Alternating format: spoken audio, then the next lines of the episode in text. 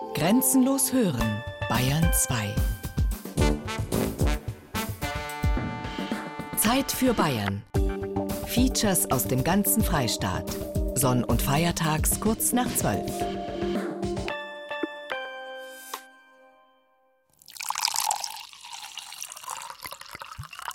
Also im Glas haben wir jetzt den äh, Jubiläumsboxbeutel, ein Würzburger Stein Riesling erste Lage, Stiftungssiegel. Wir haben eine wunderschöne Aromatik von äh, so reifem Weinbergspfirsich, leichte Komponenten von Zitrus und Litschi. Jetzt probieren wir mal. Dieser Wein hat eine ganz, ganz tolle Strahlkraft. Er wirkt unheimlich geradlinig, brillant. Sie haben eine sehr, sehr griffige Säurestruktur am Gaumen hinten raus und dann eine schmeckbare Süße. Aber das zeichnet diesen Wein auch aus und gibt ihm auch diese interessanten Nuancen, was er hat. Also das ist ein Wein absolut im Bürgerspital-Stil. Total klar, total brillant, geradlinig und da steht er. Winzer Karl Brandt gehört zu den Machern der Sonderabfüllung zur 700-Jahr-Feier der Bürgerspitalstiftung. Das dazugehörige Weingut verlassen jährlich etwa 900.000 Flaschen. Doch jede dritte kommt nicht weit. Sie wird direkt über dem Keller auf dem historischen Bürgerspitalareal geleert. In der traditionsreichen Weinstube, in einer neu gestalteten Vinothek oder aber im legendären Hockerle, einem Schoppenausschank mit Wohnzimmeratmosphäre. Jeden Werktag von 9 bis 18 Uhr geht es dort turbulent zu. Ja, wir gehen hier rein, trinken unser Schöpple. Man trifft Hinz und Kunz. Ja. Hier gibt es auch richtige Würzburger und hier gibt es vor allen Dingen auch nette Würzburger. Es ist ein komplett gemischtes Publikum. Das sind Studenten, das sind Rentner, das sind Stadträte und man kann seine Brotzeit mitbringen. Jeder Schoppen, der getrunken wird, ist natürlich fürs Bürgerspital eine Einnahme, die letztendlich dann den sozialen Aufgaben zugutekommt. Wie Wein dem Stiftungszweck dient. Weingutsleiter Robert Haller zitiert die Inschrift auf einen gläsernen Fassboden, den ein Künstler zur 700-Jahr-Feier des Bürgerspitals gestaltet hat. Wir schaffen mit Begeisterung höchste Lebensqualität und Genuss. Das ist unsere Vision, die wir im Bürgerspital haben und die wir in allen Bereichen verkörpern weil auch zum Beispiel, man kann sich nicht vorstellen, was alte Leute für einen Genuss und für eine Lebensfreude empfinden, wenn sie nach einer Rehabilitationsmaßnahme das Geriatriezentrum verlassen und wieder selbstständig nach Hause gehen können. Also das betrifft schon die komplette Stiftung. Zum Beispiel Elisabeth Kukla. Nach einer Operation kam sie direkt aus dem Krankenhaus zur Rehabilitation ins Geriatriezentrum des Bürgerspitals. Von Tag zu Tag hat sie Fortschritte gemacht und fühlt sich im Geriatriezentrum des Bürgerspitals nicht nur therapeutisch bestens betreut. Es ist ideal, nicht? Das Essen ist gut, oh Gott, nee, ist das gut. Und so äh, mit den Leuten, da redet man, mit jedem spricht man und da ist das so schön. Und dann unten ist auch so ein Leseraum, so ein Wintergarten. Und da kann man sitzen, Kaffee, Tee trinken und Zeitung lesen. Da wird immer geplaudert, ach, da ist man nie allein. Prima. Noch ist Elisabeth Kugler nicht auf ein Heim angewiesen. Vom betreuten Wohnen bis hin zu Heim- und Pflegeplätzen oder besonderen Angeboten für Menschen mit Demenz. In seinen insgesamt sechs Altenheimen und Seniorenwohnstiften beherbergt das Bürgerspital zusammen rund 750 Senioren. So viele wie alle anderen Einrichtungen in Würzburg zusammen. Nach 700 Jahren hat die Stiftung ihren sozialen Auftrag für Senioren weiter fest im Blick. Dort das Bürgerspital, gemeinnützige Stiftung, hier der Hofkeller, ein Staatsbetrieb. Die Unterschiede zwischen den beiden Weingütern könnten nicht größer sein, auch wenn sie seit Jahrhunderten in der Stadtmitte von Würzburg nur ein paar hundert Meter auseinander liegen. Eine Gemeinsamkeit gibt es aber doch, meint Hofkellerchef Marcel von den Bänken. Beide Weingüter bewirtschaften jeweils eine Rebfläche von 120 Hektar. Also wir sind das dritt- bzw. viertgrößte Weingut Deutschlands. Das ist immer so ein Rennkespiel zwischen dem Bürgerspital und uns. Mal haben die einen Hektar mehr im Anbau, mal haben wir einen Hektar mehr. Aber im Endeffekt haben wir ungefähr die gleiche Größe.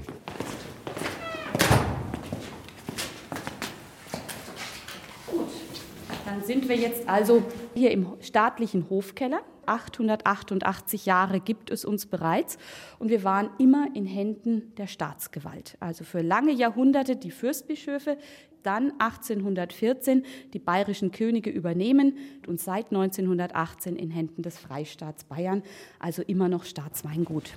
Die eigene Geschichte wird bei jeder Kellerführung besonders hervorgehoben.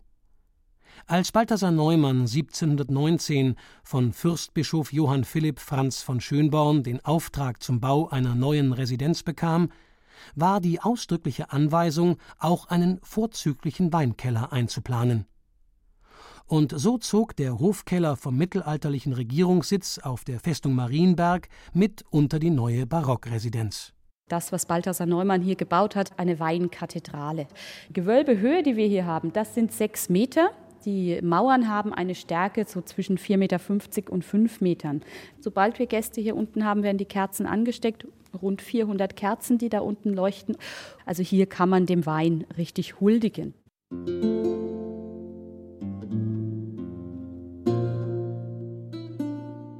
Von den mittelalterlichen Kellergewölben im Bürgerspital sind nach dem verheerenden Bombenangriff auf Würzburg am 16. März 1945 nur noch ein paar Mauerreste erhalten. Der gesamte Spitalkomplex musste wieder aufgebaut werden. Auch die Stiftskirche hatte einen Treffer abbekommen, dort wo die Gründer ihre letzte Ruhe fanden. Johannes und Mergardis von Stehren. Das Patrizier-Ehepaar von Stehren hatte sich nach einer Romwallfahrt entschieden, noch zu Lebzeiten etwas für das eigene Seelenheil zu tun und akute Not zu lindern. Gästeführerin Doris Jäger-Herlet. Es gibt jetzt also ein Spital, wo Bürger für Bürger einstehen. Und da lässt sich der ein oder andere motivieren und trägt dazu jetzt sein Schärflein bei. Und 1340 kommt eine Zustiftung die hat die damalige Zeit vielleicht fast schwindeln lassen, auf jeden Fall das Bürgerspital, nämlich die Gebrüder von Teufel schenken nicht nur ein Grundstück, sondern die schenken gleich ein ganzes Dorf. Wo sogar ein Teufel Gutes tut. Die Einnahmen aus dem Steigerwalddorf Laub leiten für die Bürgerspitalstiftung einen rasanten Aufstieg ein. 1407 erwirbt die Stiftung erstmals Besitz am Stein, Würzburgs berühmtester Lage.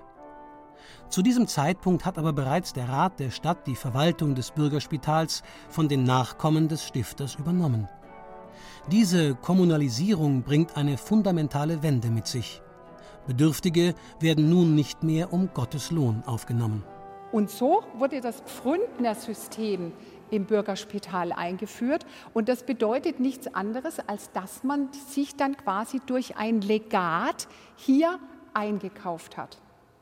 Unterpfründner waren diejenigen, die wenig zur Verfügung hatten, mitunter auch Arme.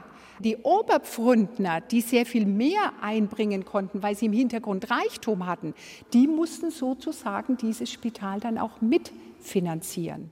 Eine Art Solidarsystem ist geboren. Auch arme Unterpfründner können bis an ihr Lebensende im Spital versorgt werden, wenn reiche Oberpfründner dafür ihr Vermögen einbringen. Und auch wenn das Pfründnerwesen längst Geschichte ist, ein für alle verbürgtes Privileg hat sich bis heute erhalten der kostenlose Pfründnershoppen. Sabine Werner, zuständig für den Zentraleinkauf beim Bürgerspital, ordert dafür regelmäßig Nachschub aus dem Weingut. Also es ist so, dass unsere Bewohner in den Seniorenheimen am Sonntag immer ein Glas Wein bekommen und an den Feiertagen. Und es ist dann oft der Spitalschoppen und der wird immer sehr gerne getrunken. Und im Staatsweingut? Für den Eigenbedarf der Fürstbischöfe hätte der Hofkeller seine über ganz Franken verstreuten Weinberge wohl kaum benötigt. Doch die großen Mengen wurden als eine Art promillehaltige Schatztruhe genutzt denn die Hofbeamten wurden in Naturalien entlohnt. Und dazu gehörten neben Mehl oder Holz auch täglich gut zweieinhalb Liter Wein. Stefanie Arnold zeigt bei ihrer Kellerführung auf drei gigantische Fässer. Alle Weine wurden darin zusammengeschüttet, die für die Besoldung der Beamten vorgesehen waren. Sozusagen ein fiskalisches Cuvée. Wein war eine Währung. Es war ja nicht nur so, dass man Wein getrunken hat, man hat damit bezahlt. Wir kennen ja auch alle den schönen Ausdruck flüssig sein. Wenn wir flüssig sind, dann haben wir Geld in der Tasche. Und wenn die Beamten flüssig waren, dann haben sie ihren Wein erhalten und konnten damit bezahlen. War die Qualität nichts, haben sie nichts dafür bekommen.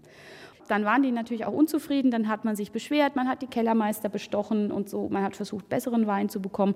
Und da hat man irgendwann gedacht, dem müssen wir etwas, äh, müssen wir Abhilfe schaffen. Und dann wurden diese drei großen Fässer gebaut.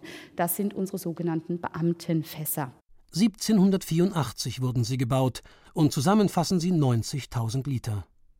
Ein Winzling ist dagegen ein genau 100 Jahre älteres Fass. Es stammt also noch aus der Zeit, als die Fürstbischöfe auf der Festung residierten und dort auch ihren Keller hatten. Schwedenfass wird es genannt und weist schon durch seine reiche Verzierung darauf hin, dass einst in seinem Bauch ein besonderer Jahrgang ruhte. 1540er Steinwein. Das ist der beste Wein, der jemals hier in Franken gelesen wurde. Es wird auch als Jahrtausendwein bezeichnet. Muss man wissen, 1540, das Jahr sehr warm, extrem warm, extrem trocken. Die Trauben, die waren schon wie Rosinen. Und das, was man da gepresst hat, das war pures Gold. Und diesen Wein, den hat natürlich auch nicht jeder bekommen. Er wurde im Hofkeller gepresst, also gehörte dem Fürstbischof, und der war nur für hohe Gäste. Man hat diesen Wein gehütet wie einen Schatz. Deshalb wurde er auch vorsorglich fortgeschafft, als im Dreißigjährigen Krieg die Schweden anrückten, die ersten und einzigen, denen es gelang, die Festung einzunehmen. Deswegen also Schwedenfass. Doch 200 Jahre nach dem Einfall der Schweden in Würzburg, als die Wittelsbacher die Fürstbischöfe ablösten, schlug dem Jahrtausendwein die letzte Stunde. Die bayerischen Könige vollbrachten, was die Truppen Gustav Adolfs nicht vermocht hatten. Die Urkunde gibt es heute noch im Staatsarchiv. Das war 1831 die Anweisung. Das waren rund 2800 Liter dieses Weines, der noch da war, ab nach München. In München wurde er später dann auf Flaschen gezogen. Und von diesen Flaschen existieren bis heute noch zwei Stück. Eine ist im Weinmuseum in Speyer und die andere ist hier in der Stadt im Bürgerspital zum Heiligen Geist. Es sind zwei Flaschen drin, eine ohne Inhalt und eine mit. Beide Flaschen haben eine atemberaubende Odyssee hinter sich. Aus einer Versteigerung, bei der Ludwig II. den kostbaren 1540er vom Stein in Würzburg für den Bau seiner Märchenschlösser zu Geld macht, kommen sie nach Wiesbaden zu einem jüdischen Weinhändler. Im Nationalsozialismus flieht die Familie nach England. Die zurückgelassenen Weinkostbarkeiten schmuggelt eine britische Adelige zusammen mit jüdischen Kindern aus Hitlerdeutschland. In einem Londoner Keller überstehen die Flaschen einen Treffer deutscher Bomben. Erst nach Kriegsende gelangen die Kostbarkeiten wieder an ihren rechtmäßigen Eigentümer, die Familie Simon, Simon, wie sie sich jetzt nennt. 1961 veranstaltet sie in London mit dem 1540er vom Würzburger Stein eine Verkostung, die Weingeschichte geschrieben hat. Deswegen also ist eine der beiden Flaschen leer. Man hat einen 421 Jahre alten Wein verkostet. Sowas gab es vorher noch nie, gab es seitdem wohl auch noch nie. Hugh Johnson, der berühmte Weinjournalist, der durfte dabei sein. Für den war das eine Riesenehre. Wenn Sie den heute noch ansprechen, dann fängt er an, von diesem Wein zu erzählen. Und er hat damals gesagt, in dem Moment, als die Flasche geöffnet wurde, da lag der Duft von Rosinen in der Luft. Und es war eine braune, Madeira-ähnliche Flüssigkeit, die ins Glas floss. Er hat den Wein probiert und er konnte die Kraft und Stärke dieses Jahrgangs spüren und auf kaum wahrnehmbare Weise den deutschen Ursprung erahnen. Wunderschöne Worte für einen großen Wein. Der muss tatsächlich noch etwas Lebendiges gehabt haben.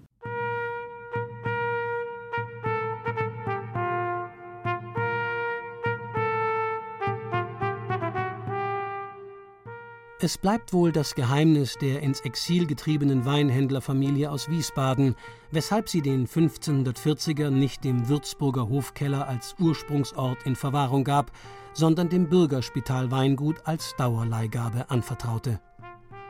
Dort jedenfalls hütet Direktor Robert Haller die leicht angestaubte grüne Flasche mit dem kaum noch leserlichen Etikett wie einen Schatz. Ihr tiefdunkler Inhalt ringt jedem Weinfreund Ehrfurcht ab.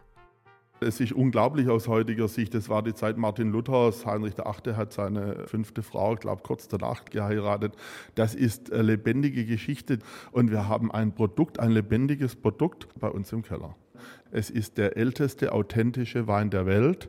Das heißt, der älteste Wein der Welt, wo man weiß, wo er gewachsen ist. Am Würzburger Stein hier in unserer Stadt. Es ist auch hinter Panzerglas verschlossen, weil es doch ein ganz, ganz bedeutender und kostbarer Wein ist. Doch nicht nur den ältesten authentischen Wein der Welt birgt das Bürgerspital Weingut. Mit Fug und Recht kann es sich auch als Wiege des Boxbeutels bezeichnen. Die dazugehörige Geburtsurkunde stammt aus dem Stadtarchiv. Es ist ein Auszug aus dem Ratsprotokollbuch aus dem Jahre 1726, wo der Rat der Stadt Würzburg einen Erlass herausgegeben hat, dass man Weine aus Würzburg, vor allem Würzburger Steinweine, nur noch in dieser bauchigen, verpetschierten, also versiegelten Flasche in den Verkehr bringen darf. Hintergrund war die Weine, die mit äh, Holzfässern in die Gastronomie gefahren wurde, mit dem Pferdewagen. Die haben einfach an Qualität auf dieser Fahrt verloren. Und zwar nicht nur, weil sie verschüttelt wurden, sondern weil zum Teil gute Weine herausgeschlaucht wurden und mit minderwertigem aufgefüllt. Und deswegen hat man dem Einhalt gebieten wollen und das hat sehr, sehr gut funktioniert. Man weiß, dass es in den nächsten Jahren eine Verdoppelung oder Verdreifachung des Preises gab, weil das Vertrauen wiederhergestellt wurde. Wie nachhaltig der Erlass des Jahres 1726 war, hat sich 2016 gezeigt. Mehr denn je setzt der Fränkische Weinbauverband auf den Boxbeutel als Markenzeichen und hat mit Hilfe von Stardesigner Peter Schmidt eine zeitgemäße Interpretation der traditionellen Flaschenform entwickelt, die nun auch urheberrechtlich geschützt ist. Der 1726 im Bürgerspital geborene Boxbeutel kein Auslaufmodell also. Kein Boxbeutel ist der Jubiläumswein, den der Hofkeller zur ersten urkundlichen Erwähnung vor 888 Jahren abgefüllt hat, sondern eine schlanke Schlegelflasche. Und obwohl auch der Hofkeller am Würzburger Stein Wein anbaut, setzt er im Unterschied zum Bürgerspital auf einen Riesling aus der inneren Leiste, der Südflanke des Burgbergs. Die Idee dahinter ist, dass unsere Geschichte zum Großteil hier oben in der Festung begann. Unser Wein wurde ja früher in der Festung oder im Keller der Festung ausgebaut. Also war die Idee, wir nehmen einen Wein, der um die Festung herum gewachsen ist. Und das ist nun mal die innere Leiste. Das ist wirklich innerhalb der Festungsmauern gewachsen. Und das ist ein Riesling, den haben wir geholt mit etwas über 100 Grad Öchsle. Und es waren keine großen Mengen und daraufhin ist das dann auch die Idee entstanden, wir füllen genau 888 Flaschen von diesem Wein. Und es gibt auch nur 888 Flaschen und keine einzige mehr. Marcel von Benken, 2016 zum neuen Chef berufen, plant bereits weit über das Jubiläumsjahr hinaus. Wenn jetzt Rebflächen neu bepflanzt werden müssen, will er auf neue Sorten setzen, die den erwarteten Klimaschwankungen gewachsen sind. Der aus Frankreich stammende Syrah ist eine davon. Dass er Trockenheit und Hitze übersteht, zeigt er unter dem Namen Shiraz in Australien und Kalifornien. Aus diesen neuen Weinwelten hat sich Benken nun auch mit Stephanie Edge junges Know-how in das 888 Jahre alte Weingut geholt. Sie zählt, so Marcel von Benken, zu den besten Kellermeisterinnen weltweit. Bei Gallo in Kalifornien, dem weltweit größten Weingut in Familienbesitz, hat sie zuletzt den Versuchsanbau geleitet. Im Hofkeller Würzburg bringt sie ihr Weinwissen jetzt beim Rotwein ein.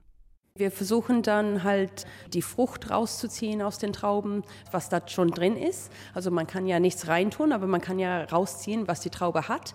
Und da äh, spielen wir mit ein paar innovative äh, Sachen in der Gärung und wie man die Trauben äh, handelt, um diese Früchte dann rauszubringen. Es gibt schon Verschiedenheiten zwischen New World und Old World Winemaking Styles.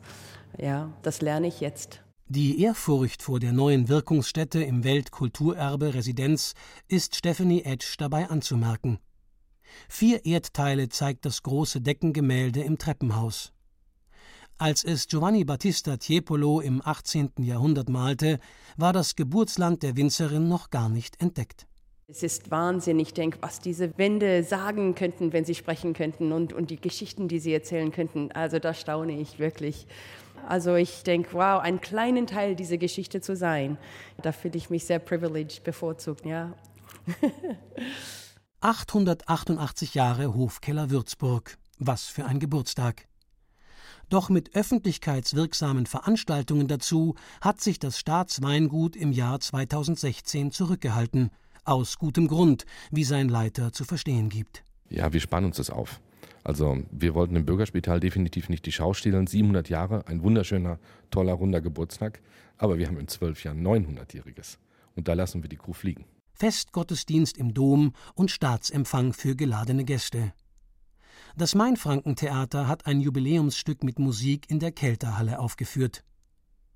Das Jubiläumsjahr hat das Bürgerspital aber nicht nur zum Blick zurück auf 700 Jahre genutzt.